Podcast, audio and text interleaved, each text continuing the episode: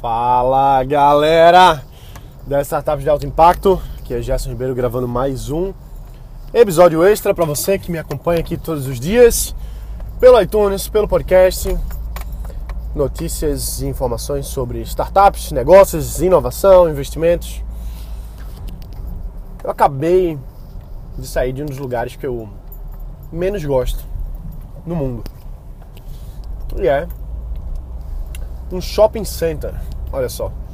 Eu não gosto não de shopping center, eu acho muito claustrofóbico. Só que é, é interessante analisar do ponto de vista de mercado do, de um shopping. Você olhar o que é um shopping. Shopping é um ecossistema de negócios 100% artificial e 100% construído para criação de negócios. Todas as empresas, todo o layout das lojas é feito para aumentar as vendas. É interessante isso. Existem vários estudos que são conduzidos pelos próprios shopping centers. E os Estados Unidos é o campeão dessas coisas, né? Eles que inventaram muita coisa do que a gente conhece hoje de marketing. E o layout com que as lojas é organizado, o formato com que as luzes estão dispostas no shopping, a praça de alimentação, tudo é meticulosamente pensado para aumentar as vendas. Muito interessante isso, isso que a gente vê nos shoppings, né? Então, assim, tudo ali dentro conspira para gerar vendas, para que você consuma mais, para que você seja consumidor, que você consuma mesmo novos produtos, novas coisas e as lojas continuem vendendo, que é para isso que elas estão ali. Então, o que a gente pode tirar dessa, dessa analogia, né? nem analogia, dessa análise mesmo de um mercado denso porque naquela região é uma região minúscula, uma região pequena, em que ela está densamente povoada por negócios, por empresas, por lojas. No, uma das variáveis que você deve levar em consideração quando você está criando sua startup, e eu acredito cada vez mais que isso é o grande diferencial para uma startup dar certo, para ela ser uma startup bem sucedida e crescer e virar uma grande empresa é exatamente o mercado. O shopping center ele cria um mercado artificial. Não é nenhum mercado artificial, mas ele cria as melhores condições de temperatura e pressão para que aconteçam, que aconteçam vendas. E quando a gente está analisando o contexto de startups, a gente está vendo o cenário como um todo. A gente está vendo o mundo, o Brasil ou o mundo, para criar empresas. E você tem que analisar o mercado tem que analisar se dinheiro é gasto naquilo ali ou se dinheiro vai ser gasto naquilo ali. Seja lá qual for o seu negócio, não importa. Você pode querer dizer para mim, ah, mas eu vou fazer uma plataforma freemium, ou então vai ser uma plataforma que eu vou ter muitos usuários, vai ser gratuito e tal. O Facebook foi gratuito, o Facebook é gratuito. Muita gente chega falando dos casos de Facebook e outras coisas assim. Só que tem que levar em consideração que a conta fecha. No caso do Facebook, por exemplo. Alguém paga para o Facebook existir. Os clientes do Facebook não são os usuários, são as pessoas que pagam para fazer anúncios lá dentro, por exemplo. Então, existe um mercado publicitário que tem interesse no que o Facebook tem para vender. E é por isso que o Facebook é a empresa que ela é. Existe um mercado para isso e cada vez mais está crescendo o mercado de publicidade voltada para a internet. O que é que eu quero dizer aqui para você nesse nesse episódio, assim, o que eu quero discutir nesse momento aqui é análise de mercado. Não estou falando necessariamente de uma pesquisa de mercado, não. Estou falando da análise criteriosa do mercado. Vamos lá. Vamos supor que eu fosse querer começar uma startup hoje, certo? Se eu fosse imaginar assim, eu vou entrar no mercado. Primeiro, eu iria buscar um mercado ou que já seja grande o bastante, que já exista bastante dinheiro e eu possa entrar nele de uma forma diferencial e me destacar nisso, ou eu buscaria um mercado que está em plena expansão. Porque se o mercado está em plena expansão, ele vai ser um mercado grande, que entrar agora vai ser o tubarão do mercado lá na frente. O peixinho que entrar hoje vai ser o tubarão do amanhã, porque o mercado está em plena expansão. Então essa é a análise que eu vejo quando alguém chega para mim com alguma startup, com algum negócio, para pedir alguma dica, alguma mentoria, alguma coisa assim. Eu analiso primeiro o mercado é um mercado que já se gasta dinheiro nisso, é um mercado que não tem dinheiro, por exemplo, pode acontecer. Ou então é um mercado que existe pouco dinheiro ainda, mas ele está em plena expansão. Vamos ver, por exemplo, alguns casos. O mercado de drone é um mercado pequeno. Drone, aquele negocinho que voa. aquele negocinho que voa é um mercado pequeno. A gente quase não vê drone hoje no Brasil, mas é um mercado que está em plena expansão. É um mercado que grandes empresas estão investindo muito, como o Facebook, que tem uma, tem uma iniciativa de drones, como a Amazon tem uma iniciativa de drones, está investindo muita grana no mercado de drones. Então, startups nesse setor, elas podem até não ganhar muito dinheiro agora, porque o mercado é pequeno ainda. Mas se o mercado está ampliando, está crescendo, a gente sabe que muito da nossa vida vai ser transformada pela interação que a gente vai ter com drones, tá aí um mercado interessante para se entrar. Tá aí um mercado interessante. Vou dizer um mercado que não é interessante você entrar. Supermercado. É interessante entrar no mercado de supermercado para você criar um, um, outro supermercado? Estou fazendo uma analogia, tá? Não estou querendo dizer que supermercado é bom ou que é ruim. Tenho amigos e tenho inclusive um antigo cliente meu que ele tem supermercado e o cara ganha muito dinheiro. Só que eu quero dizer o seguinte: para você concorrer com os tubarões de mercados de supermercado, como é que você vai concorrer com a rede Walmart, por exemplo? É difícil. Existe muita grana aí, é outra coisa. Existe muita grana no mercado do supermercado. Mas para você concorrer diretamente é muito difícil. Porque já existem os tubarões aí há muito tempo que vão trabalhar fortemente para que você não consiga crescer de acordo com a concorrência. Então, assim, se você pode escolher hoje qual mercado você vai entrar, procura um mercado que está em plena expansão ou que é grande bastante e você possa abocanhar um pedaço dele de uma forma inovadora. Vou dar outro exemplo. Se eu fosse imaginar um mercado interessante, por exemplo, o mercado de pet, de animais de estimação, no Brasil é o segundo maior mercado do mundo. Se você não sabia, o mercado de pet brasileiro é multibilionário e ele está aí como segundo maior do mundo, só perdendo para os Estados Unidos. Beleza, é um mercado grande, tá bom. Agora vamos analisar melhor o mercado, vamos entrar nesse mercado, vamos ver o que, é que mais acontece dentro. 70% do mercado de pet é de rações. Olha que interessante. Então, quer dizer que desses bilhões aí, 70% é venda de ração. Então, talvez seja interessante você entrar no mercado de ração, caso você vá entrar no mercado de pet. Por quê? Porque o consumidor já gasta dinheiro nisso, ele já está acostumado com isso.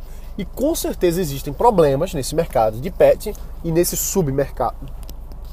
Desculpa, pessoal. E nesse submercado de rações que existe algum diferencial a ser feito.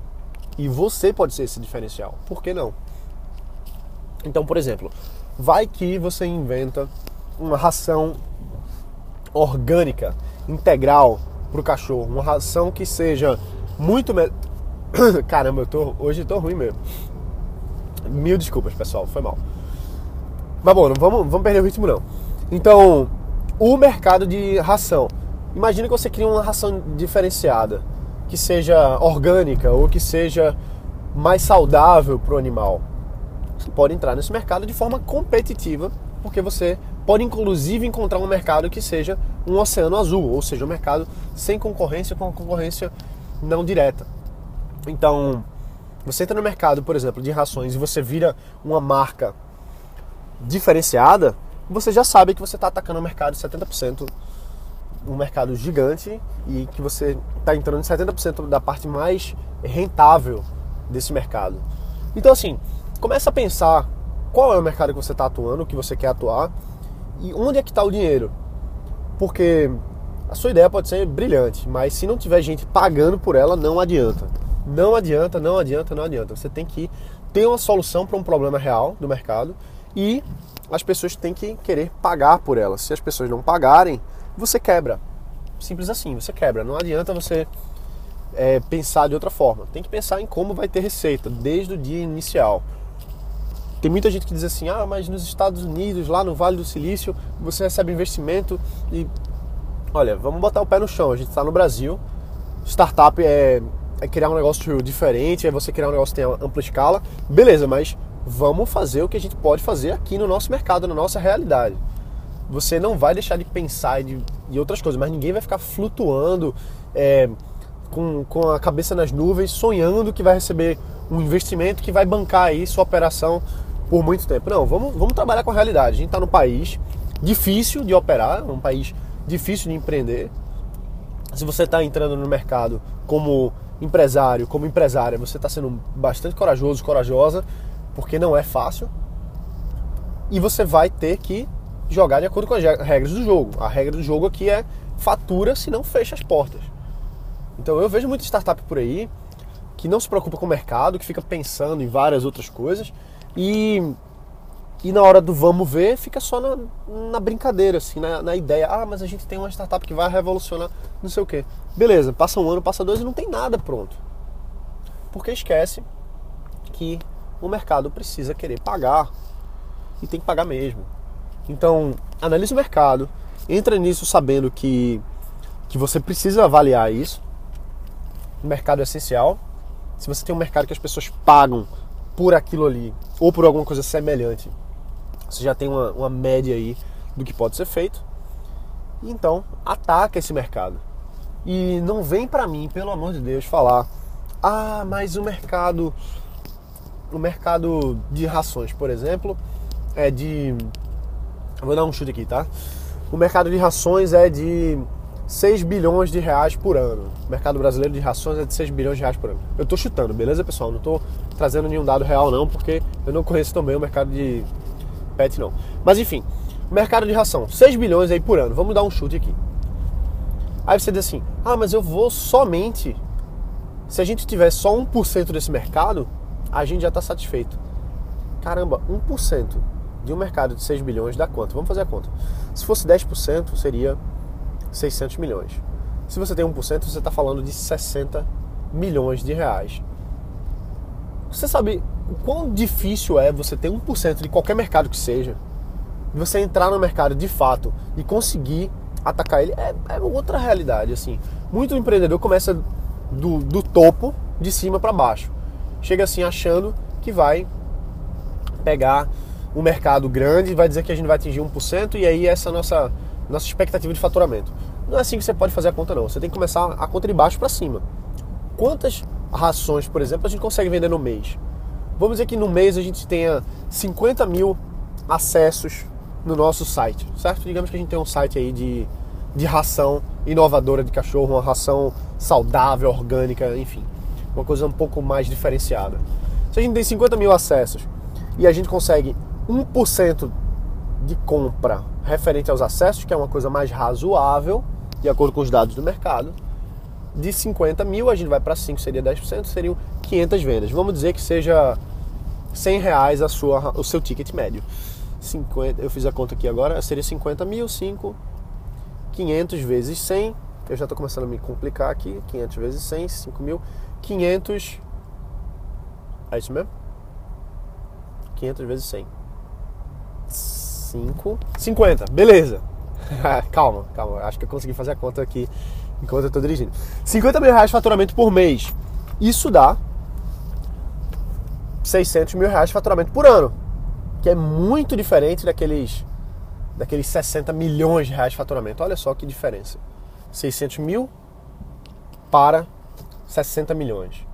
Veja como, como as coisas têm que ser embasadas no, na realidade, não na sua imaginação a realidade. É, é factível, é possível eu, com 50 mil acessos no meu site por mês, converter 1%? Pô, é factível sim, dá para fazer isso. Baseado em dados de mercado, é possível chegar nessa, nessa conta. 50 mil dá 500 vendas. Se o ticket é 100, então vamos para 50 mil de faturamento mês. 50 mil vezes 12 meses dá 600 mil reais por ano. Isso é factível? É factível. E aí no próximo ano a gente vai melhorar e vai vender mais, e vai aumentar a conversão. Ou então, em vez de ter 50 mil acessos, vai ter 150 mil acessos por, ano, por mês. Por aí vai. Você começa de baixo para cima. E não de cima para baixo, porque senão você começa já todo errado, já começa se baseando numa métrica que não tem nenhuma realidade. Você chegar e dizer assim: o mercado é 6 bilhões, a gente vai atingir 1% do mercado, 60 milhões. Não é assim. Não é assim, entendeu? Você tem que realmente embasar no mercado e trazer números que façam sentido e atrás de realizar esses números. Então, bom, se preocupa com o mercado, analisa o mercado, vai atrás de construir tua startup baseada em números de verdade, não números da cabeça. E é isso aí. Bota para quebrar e a gente se vê amanhã. Valeu, um abraço.